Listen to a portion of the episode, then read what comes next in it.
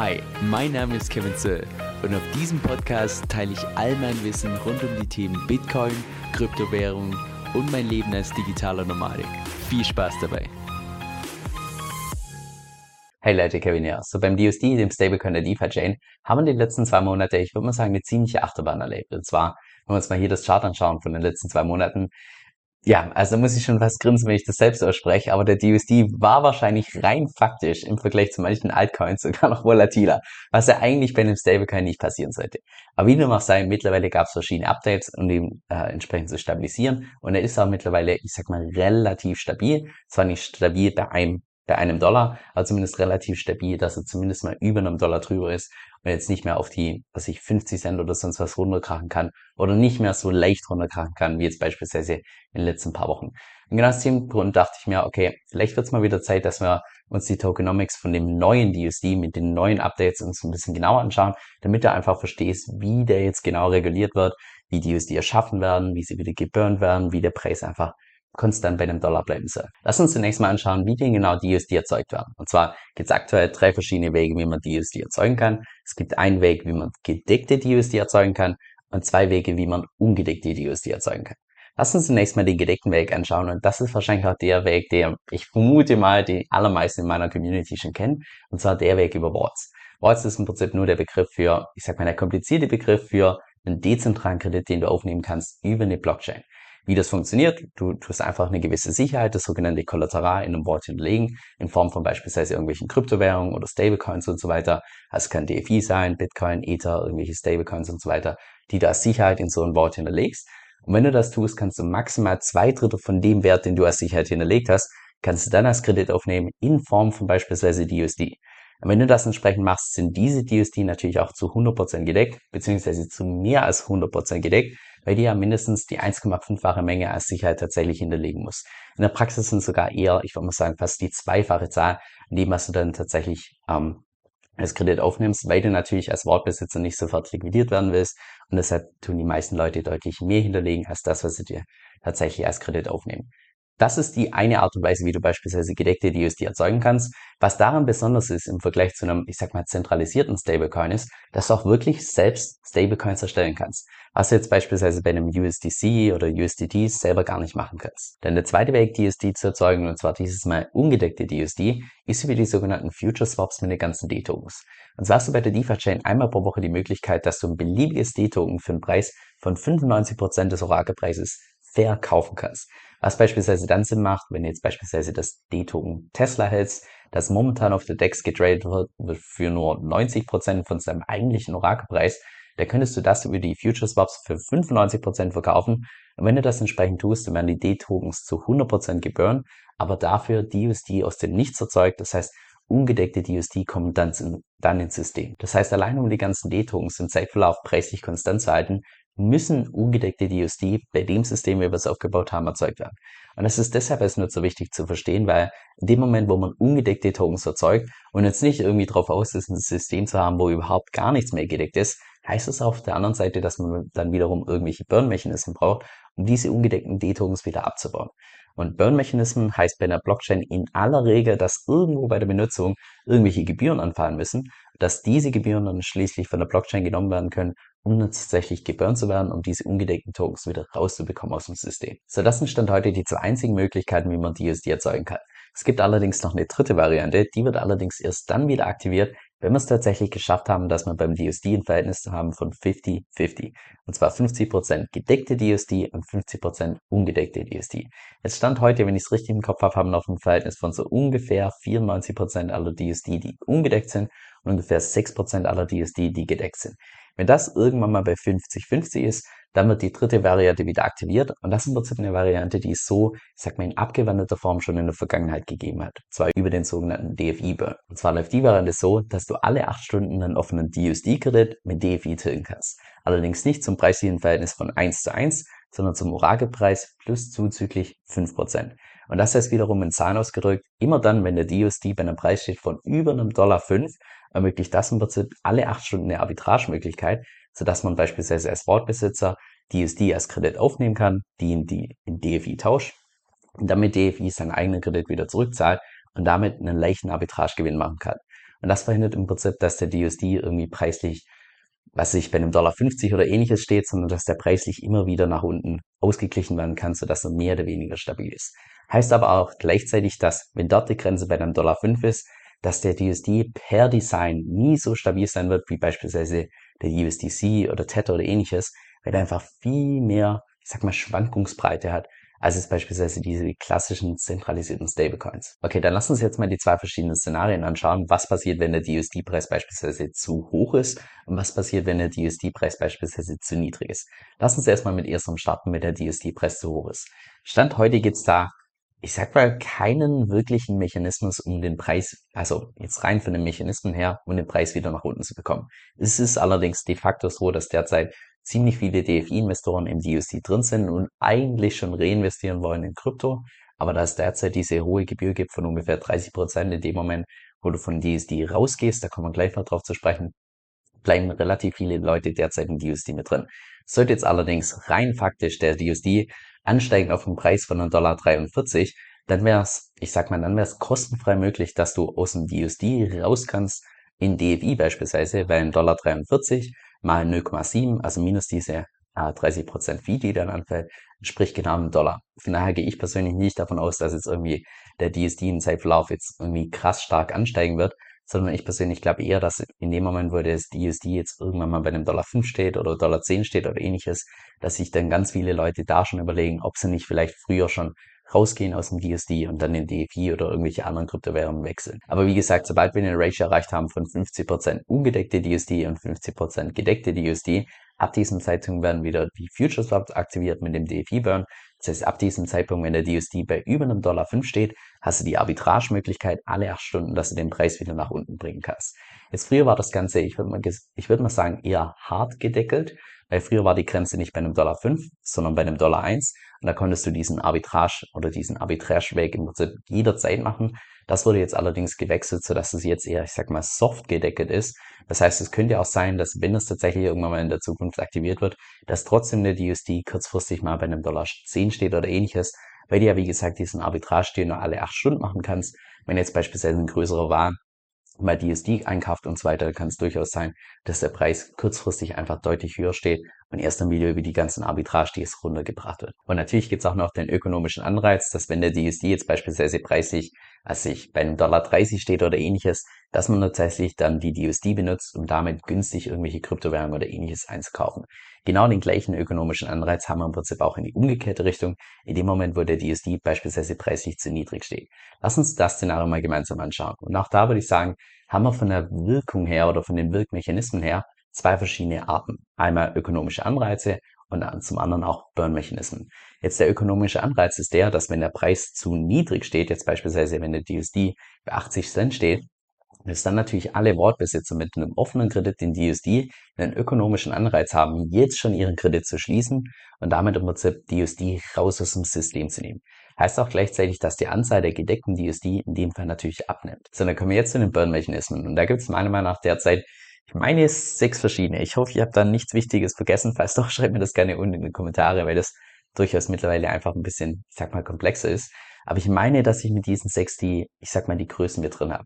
Und so habe ich die mal so geordnet im Sinne von größte Wirkkraft bis hin zu kleinste Wirkkraft. Das heißt, wir starten mal mit dem, was wahrscheinlich derzeit die allermeisten DFI-Investoren relativ stark spüren. Und zwar diese dynamische DEX-Fee, die derzeit anfällt im Pool mit DUSD und DeFi, im Pool mit DUSD und USDC und im Pool mit DUSD und USDT. Also Im Prinzip immer dann, wenn du von dem D-Token-System raus möchtest in das System mit den ganzen Krypto-Tokens, immer dann fällt einseitig so eine dynamische DEX-Fee an, die derzeit bei so ungefähr 30 Prozent steht. Das heißt, du kommst relativ günstig rein ins System. Das heißt beispielsweise, wenn du vom Stablecoin USDC Tesla kaufen möchtest, bekommst du das relativ günstig. Wenn du jetzt allerdings wieder Tesla verkaufen möchtest in USDC, da wird eine relativ hohe Gebühr fällig. Das heißt, du kommst günstig rein, allerdings teurer raus. Und diese, diese dynamische DEX-Fee hat im Prinzip zwei verschiedene Wirkungen. Einerseits wird sie geburnt, das heißt, das sagt dafür, dass die, diese DUSD, Großteil der ungedeckten DUSD wieder rausgeht aus dem System. Und natürlich auch andererseits ist ein großer ökonomischer Anreiz, um die Leute tatsächlich in diesem D-Token-System zu halten. Und genau aus dem Grund sprechen ja auch viele von diesem DFI-Gefängnis, weil ja, du kommst da günstig rein, allerdings relativ teuer wieder raus, wo ja, wo einfach der ökonomische Anreiz so stark ist, dass sich viele jetzt da einfach gefangen fühlen, weil sie einfach nicht diese entsprechende Fee zahlen wollen, ganz klar. Jetzt eine gute Nachricht, diese Fee, die derzeit so bei ungefähr 30 Prozent steht, die wird nicht immer bei 30 Prozent stehen, sondern die ist davon abhängig, wie hoch das Verhältnis der ungedeckten DUSD zu gedeckten DUSD ist. Und da kannst du dir als Gruppe Faustregel merken, je näher wir bei einem Verhältnis sind von 50-50, also 50% der DUSD gedeckt, 50% ungedeckt, desto geringer wird auch diese Fee sein. Wenn jetzt allerdings derzeit die Situation ist, wie, ja, wie sie heute ist, dass wir 94% aller DUs, die ungedeckt haben und nur 6% entsprechend gedeckt, dann haben wir eine riesen Lücke hier zwischen gedeckt und ungedeckt, ähm, ja, dass diese Fee entsprechend deutlich höher ist. Die wird allerdings im Zeitverlauf exponentiell geringer, das heißt am Anfang relativ schnell, zum Schluss dann relativ langsam. Aber ja, diese Fee sollte im Zeitverlauf, sofern die, die Updates alle genauso funktionieren, wie sie vorgesehen sind, sollte die im Zeitverlauf immer und immer geringer werden. Und das heißt auch gleichzeitig, dass diese dynamische DEX gar nicht zwingend davon abhängig ist, wie hoch der DUSD-Preis ist. Das heißt, rein in der Theorie könnte auch der DUSD beispielsweise bei 80 Cent stehen und trotzdem diese dynamische DEX wie bei 0% sein, weil beispielsweise in diesem theoretischen Beispiel trotzdem noch 50% aller DUSD gedeckt sind und 50% aller DUSD ungedeckt sind. Was jetzt in der Praxis meiner Meinung nach wahrscheinlich eher weniger realistisch ist, weil in dem Moment, wo wir tatsächlich einen DSD-Preis haben bei 80 Cent, haben ja die ganzen Vault-Besitzer diesen ökonomischen Anreiz, dass sie ihren Vault oder beziehungsweise den offenen Kredit in DSD schließen. Und wenn sie das tun, geht ja auch das Verhältnis der gedeckten DSD nach unten, wodurch dann die dynamische DEX-Fee entsprechend wieder nach oben geht. Also so ist wahrscheinlich in der Praxis mehr die, ich sag mal, die gängige gängigere Auswirkungen, sagen wir so. Dann den zweitstärksten Burn-Mechanismus, den wir haben, und der wird erst mit einem Update kommen, irgendwann mal im August, ist das, dass wir irgendwann mal noch dynamische Wortzinsen haben bei dem DUSD-Kredit. Und da kannst du als grobe Faustregel merken, je tiefer der Preis ist vom DUSD, desto höher werden die Zinsen, die du tatsächlich auf einen offenen DUSD-Kredit zahlen musst. Und das heißt wiederum, dass wenn jetzt beispielsweise der DUSD bei 70 Cent stehen sollte, dass dann die Zinsen auf einen offenen DSD-Kredit so abartig hoch sind, dass die ganzen Mordbesitzer einen ziemlich starken ökonomischen Anreiz haben, um ihren offenen DSD-Kredit tatsächlich wieder zu tilgen. Und dadurch geht natürlich dann auch wiederum folglich die Anzahl der gedeckten DSD nach unten, wodurch dann wieder die dynamische DEX wie entsprechend nach oben geht. Also so haben wir im Prinzip den zweiten Burn-Mechanismus, weil diese ganzen Zinsen, die dann entsprechend anfallen, die werden dann auch entsprechend wieder geburnt. Dann der meiner Meinung nach drittstärkste Burn-Mechanismus, den wir bei DUSD haben, ist wiederum der mit den ganzen Future Swaps bei den ganzen D-Tokens. Und zwar gibt es bei der DeFi-Chain nicht nur die Möglichkeit, dass du einmal pro Woche ein beliebiges D-Token für einen Orakelpreis von 95% verkaufst, sondern auch die Möglichkeit, dass du ein beliebiges D-Token für einen Preis von 105% des Orakelpreises kaufst. Und wenn du das entsprechend tust, dann werden 105% von diesen DUSD, die du tatsächlich aufwendest, werden komplett geburnt. Und durch diese Mechanik mit diesen zwei verschiedenen Future Swaps sollten meiner Meinung nach auch im Zeitverlauf deutlich mehr DUSD geburnt werden, als jetzt tatsächlich als ungedeckte DUSD ins System reinkommen. Weil die Mechanik ist ja im Prinzip die, dass wenn du tatsächlich deine D-Tokens für einen Preis von 95% verkaufst, dass dann im Prinzip 95% von diesen DUSD als ungedeckte Tokens ins System reinkommen. Und wenn du das allerdings umgekehrt machst mit den 105%, dass du das entsprechend kaufst, dann werden ja 105% deiner DSD wieder geburnt. Und das sollte wahrscheinlich im Zeitverlauf dazu führen, dass einfach deutlich mehr äh, DSD aus dem System rausgehen, als jetzt ins System reinkommen. Heißt allerdings auch gleichzeitig, dass über diese Mechanik natürlich ungedeckte D-Tokens erzeugt werden, aber das ist, glaube ich, mehr ein Thema für ein separates Video, sagen wir so. Dann der meiner Meinung nach viertstärkste Burn-Mechanismus ist der, dass im Prinzip in jedem DUSD-Pool noch eine zusätzliche Burn-Fee mit drin ist, in dem Moment, wo du swapst. Das heißt beispielsweise in dem Moment, wo du von einem D-Tesla, also einem Tesla-Token in DUSD swapst, da wird eine Gebühr fällig von 0,4%. Und diese 0,4% setzen sich zusammen aus einerseits 0,2%, die als Kommission an die ganzen Liquidity-Miner in diesem Pool gehen. Und die restlichen 0,2% teilt sich auf in 0,1% werden in DUSD geburnt und die restlichen 0,1% die werden in D-Tokens entsprechend geburnt. Das heißt, in jedem einzelnen Pool mit dem DUSD da wird entsprechend noch zusätzlich diese 0,1% an Burn Fee fällig, die dann entsprechend ebenfalls geburnt wird und dafür sorgt, dass die USD rausgehen aus dem System. Dann der fünfte Burn-Mechanismus, das sind die ganzen Wortzinsen, weil in dem Moment, wo du einen Kredit aufnimmst, musst du auch übers Jahr einen gewissen Zinssatz zahlen. Und dieser Zinssatz wurde früher geswappt in DFI und dann geburnt. Mittlerweile wird der geswappt in DUSD und dann geburnt, sodass auch wieder dadurch DUSD rausgehen aus dem System. Und dann noch zum sechsten und meiner Meinung nach letzten Burn-Mechanismus, sofern ich keinen vergessen habe, das ist diese Liquidation Penalty. Das heißt, in dem Moment, wo im Prinzip ein Wort liquidiert wird, fällt ja noch zusätzlich diese Liquidation Penalty von 5% an.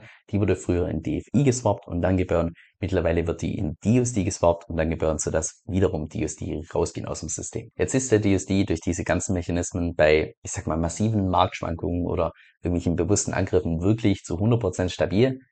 Ich würde mal sagen, die einzig wahre Antwort, die ich darauf geben kann, ich weiß es nicht und wahrscheinlich weiß es auch kein anderer. Ich, ich glaube, sowas wird sich wahrscheinlich erst in der Zeit zeigen, weil selbst wenn man da jetzt wirklich diese, ich sag mal, sophisticated Software und so weiter das Ganze hat und sowas mal durchkalkuliert bzw. durchsimuliert, es ist trotzdem extrem schwer, da alle verschiedenen Marktdynamiken zu berücksichtigen und so weiter. Also nicht nur, dass unser System, so wie wir es derzeit haben, schon relativ komplex ist, sondern weil du noch zusätzlich einfach so ja überlegen musst, wie die Leute dann tatsächlich in so einer Situation ticken und das noch zusätzlich, also auf deinen eigenen anderen beruht. Von daher ist es unglaublich schwierig, sowas tatsächlich im Voraus irgendwie mal gesagt zu haben, ohne dass man es dann tatsächlich in der Praxis mal sieht. Jetzt vielleicht noch ein Punkt, wo ich persönlich so ein Stück weit meine Meinung geändert habe. Und zwar habe ich in einem von meinen letzten Videos erwähnt, dass diese ganzen Änderungen beim DSD tendenziell für den DFI-Preis eher bearish sind. Und das, also das würde ich auch nach wie vor so bestätigen, wenn man jetzt tatsächlich die Dynamiken von heute vergleicht mit den Dynamiken von vor drei Monaten oder so. Also definitiv jedes Update, was da beim DSD kam, kann man jedes sagen. Ich glaube sogar ziemlich jedes Update war eigentlich relativ bearish für den DFI-Preis.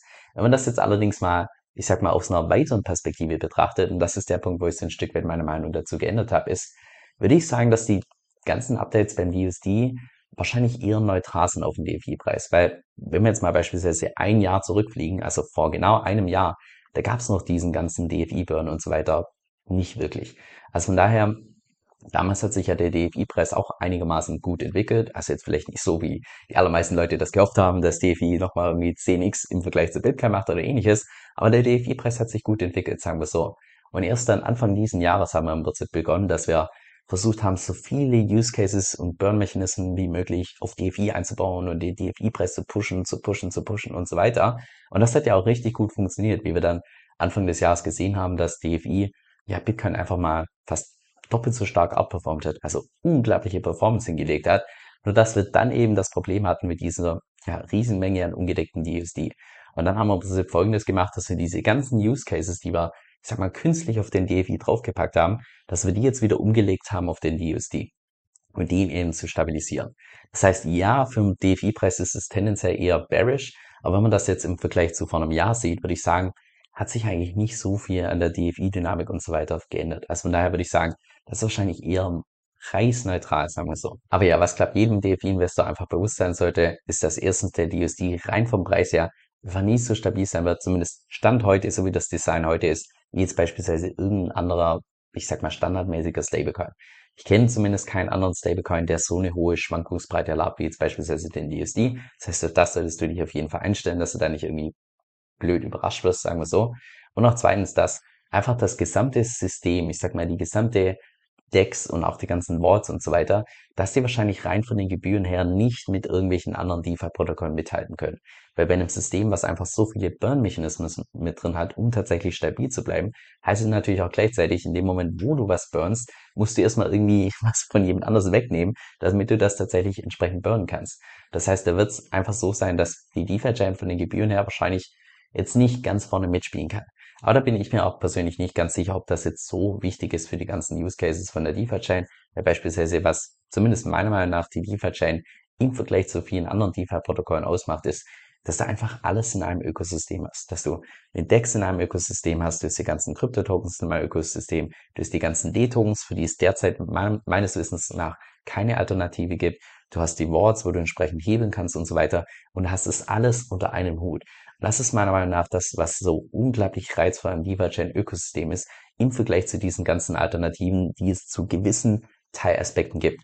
Jetzt beispielsweise eine DEX, okay, da können wir zu Uniswap gehen, die da um Vielfaches günstiger ist. Jetzt bei Vaults, okay, da könnte man zu MakerDAO gehen, was da auch wiederum um Vielfaches günstiger ist. Aber DeFi-Chain ist halt wirklich so dieses Verbinden von allen möglichen Sachen in einem Ökosystem. Und das ist meiner Meinung nach der größte Reiz von der DeFi-Chain. Falls du zu denjenigen gehörst, die gut durch Visuelles lernen, dann könnte das Kryptomagazin vom Bitcoin Echo für dich relevant sein. Das ist das mit Abstand größte Kryptomagazin im deutschsprachigen Raum und kommt auch jeden Monat sowohl in Print als auch digital raus. Und mit rund 70 Seiten hältst du da immer die aktuellen News, Analysen und so weiter. Durch meinen Rabattcode Kevin-Bonus bekommst du da noch zusätzlichen Rabatt von satten 25% und damit kostet dann das digitale Jahresabo nur noch 41,99 Euro. Falls sich das für dich interessant anhört und du mehr darüber erfahren möchtest, dann geh einfach auf meine Homepage kevinsoe.com-4. Also nochmal kevinsoe.com-4. Bisher habe ich von meiner Audience immer nur das Feedback bekommen, dass das richtig cool gemacht ist. Von daher bin ich mal gespannt, was du dazu sagst. Und jetzt noch ein kurzer Disclaimer. Dieser Podcast stellt weder eine steuerrechtliche noch eine finanzielle Beratung dar. Das heißt, alle Inhalte sind wirklich nur zu Informationszwecken bestimmt.